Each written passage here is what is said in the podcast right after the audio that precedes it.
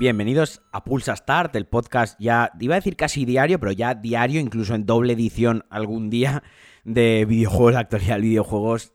Estamos con la cobertura del E3 y hoy toca, hoy hay que dar paso a lo que fue la conferencia de Microsoft. Este año Microsoft más Bethesda, sacando pecho de esa compra multimillonaria, de esa compra histórica dentro de los videojuegos y una conferencia muy old school, muy clásica, de corte muy tradicional, muy al grano. Fueron 90 minutos de juego tras juego, tras juego, tras juego. Otra cosa ya es que los juegos que mostrasen fuesen más o menos interesantes, hubiese algún megatón o eh, cómo quisieron encararlo, pero sí que es cierto que fue juego tras juego. Y Microsoft está claro que su apuesta es el Game Pass. Ese fue el eje central, el pilar básico de su conferencia. Todos los juegos con bajo la, la marquita del Game Pass, recalcando puedes jugarlo día uno en el Game Pass para sus exclusivos, para sus propias IPs. Volvían a incluir otra vez lo de incluido en el Game Pass. Ha sido muchísimo hincapié en que quieren que el Game Pass sea su modelo de negocio de futuro y a mí cada vez me gusta más ese Game Pass. Y la verdad, antes de entrar a hablar de los juegos, eh, ahora entraré un poco en detalle de lo que más me llamó la atención, lo que más me moló, lo que más hype me generó.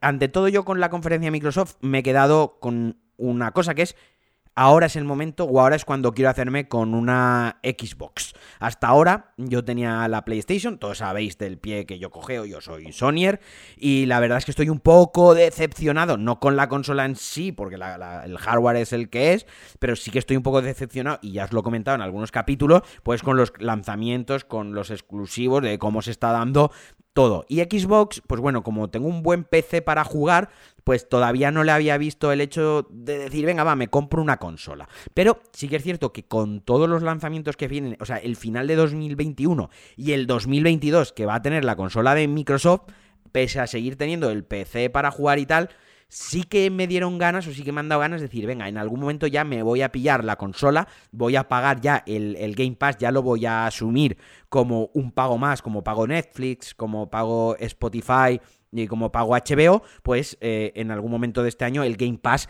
ya es una suscripción más mía porque mm, de verdad que es eh, va a ser fuertísimo y va a ir a tope con ello, con unos grandes juegos, unos grandes títulos y, podría jugarlos en el PC, pero es lo que os he comentado más de una vez. Eh, yo a mí me cuesta mucho sentarme en el PC si no es un juego de, ratón y teclado, un juego de clic, clic, clic, rollo Diablo, un juego así rollo más RPG, o un shooter en el que necesito esa precisión multiplayer de estar ahí súper metido, pero para jugar un Assassin's Creed, por ejemplo, un Skyrim, o para jugar un Fallout, sin ser yo nada de eso, porque tampoco son mis sagas favoritas, eh, o un Metro, Redux, cosas así, yo las quiero jugar en el sofá. A mí me, gusta jugar con la pierna encima de la, la, mesa, repantingado, con un cojín al lado, y me gusta esa experiencia de, televisor grande, con el mando en la mano, de darle al pausa y demás. Una experiencia que sé que puedo obtener sacando un cable HDMI del ordenador a la tele, pero no acaba de ser lo mismo, ¿no? Porque en el ordenador, que si los ajustes, que si los frames, que si la textura, que si ahora... La consola al final es más rápida, es más directa, es más cómoda, no, quizás no es lo que te da la potencia bruta, pero todos estaremos de acuerdo que al final es lo que más práctico a, efectos es y sabes que durante años vas a tener consola. Y lo que enseñó Microsoft, si es verdad cuando decía esto está capturado en una Xbox eh, Series X a 4K 60 frames, y todo eso es real, es como decir, joder, es que es como un PC de gama alta, o sea, esto es impresionante. O sea, mostrar un poquito del game del Game Simulator del Flight Simulator.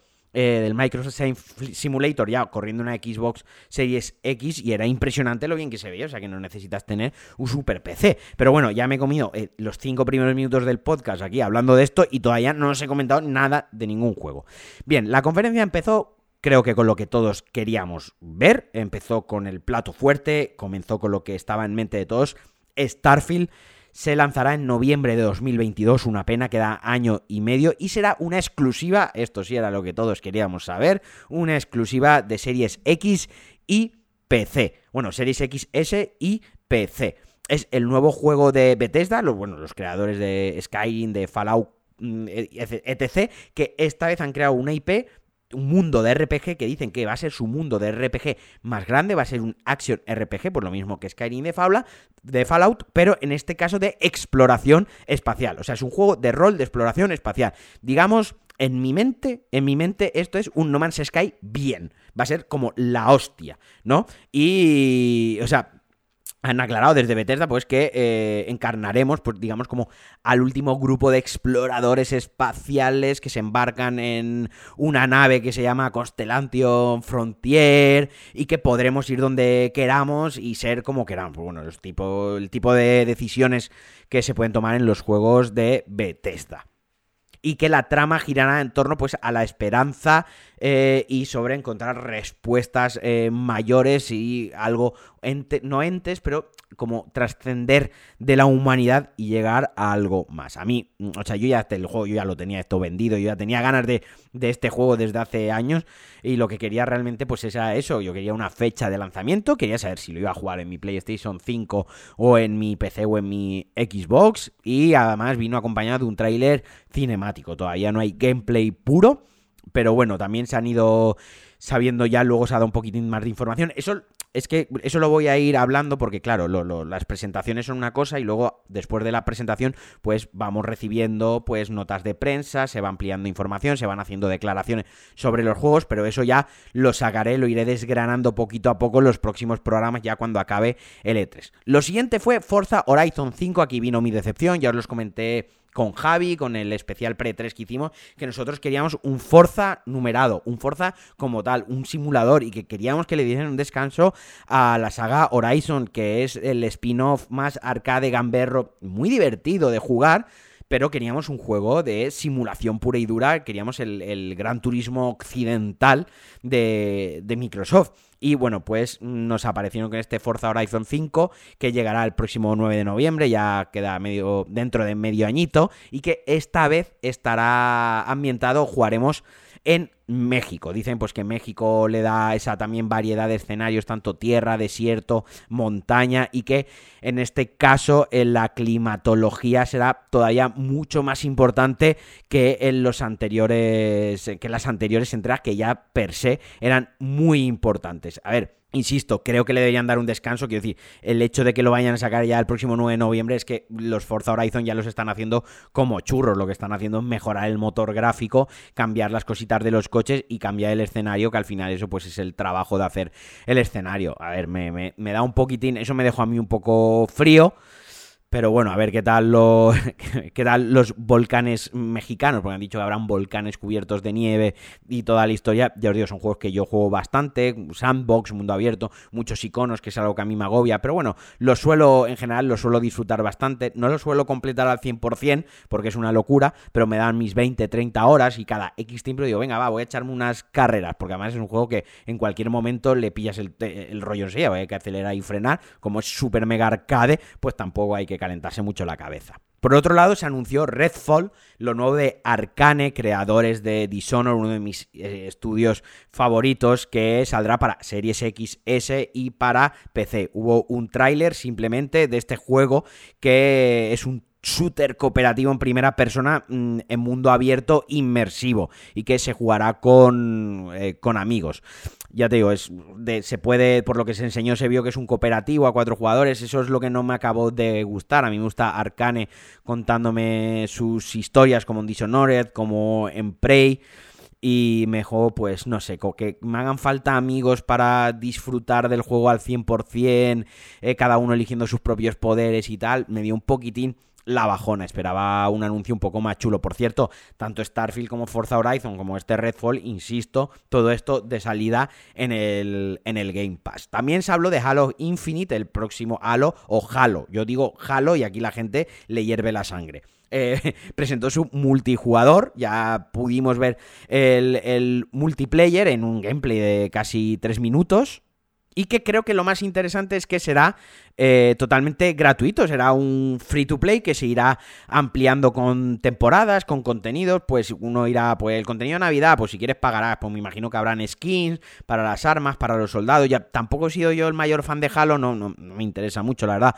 los juegos he jugado algunos y no he acabado de ese feeling sobre todo por los enemigos, por los enemigos, no sé, me han parecido siempre como enemigos muy, muy flojitos, muy los monigotes estos pequeñitos, no le falta como un extra de, para mí, eh, ojo, un extra de violencia, de gore, de más mm, crudeza.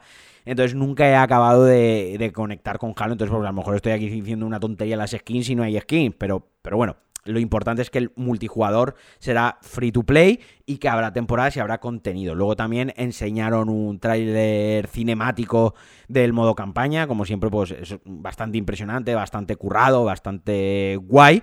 Y bueno, ya os digo, sin ser yo tampoco el gran fan de Halo, creo que está bastante guay que el multiplayer vaya a ser gratuito. Creo que ahí van a tomar una decisión acertada. Se han dado cuenta que el modelo que funciona ahora mismo es, es pues el Warzone, es el Fortnite y, demás. Y es sacar las perras, sacar la pasta por, por las temporadas y por el contenido extra. Y, me parece bien, me parece bien. Y yo, de hecho, lo, lo jugaré. Mira, es una manera en la que yo eh, le dé un tiento al Halo, al multijugador y oye, yo qué sé, igual me acaba gustando y me pillo el juego. Y como ya llevamos los 12 minutos, pues igual que el otro día voy a poner la musiquita para que desconectéis, voy a tomarme un vasito de agua y voy a seguir con la segunda parte. Así que me escucháis, nos escuchamos ahora en la segunda parte de, este, de esta conferencia de Microsoft del E3 2021.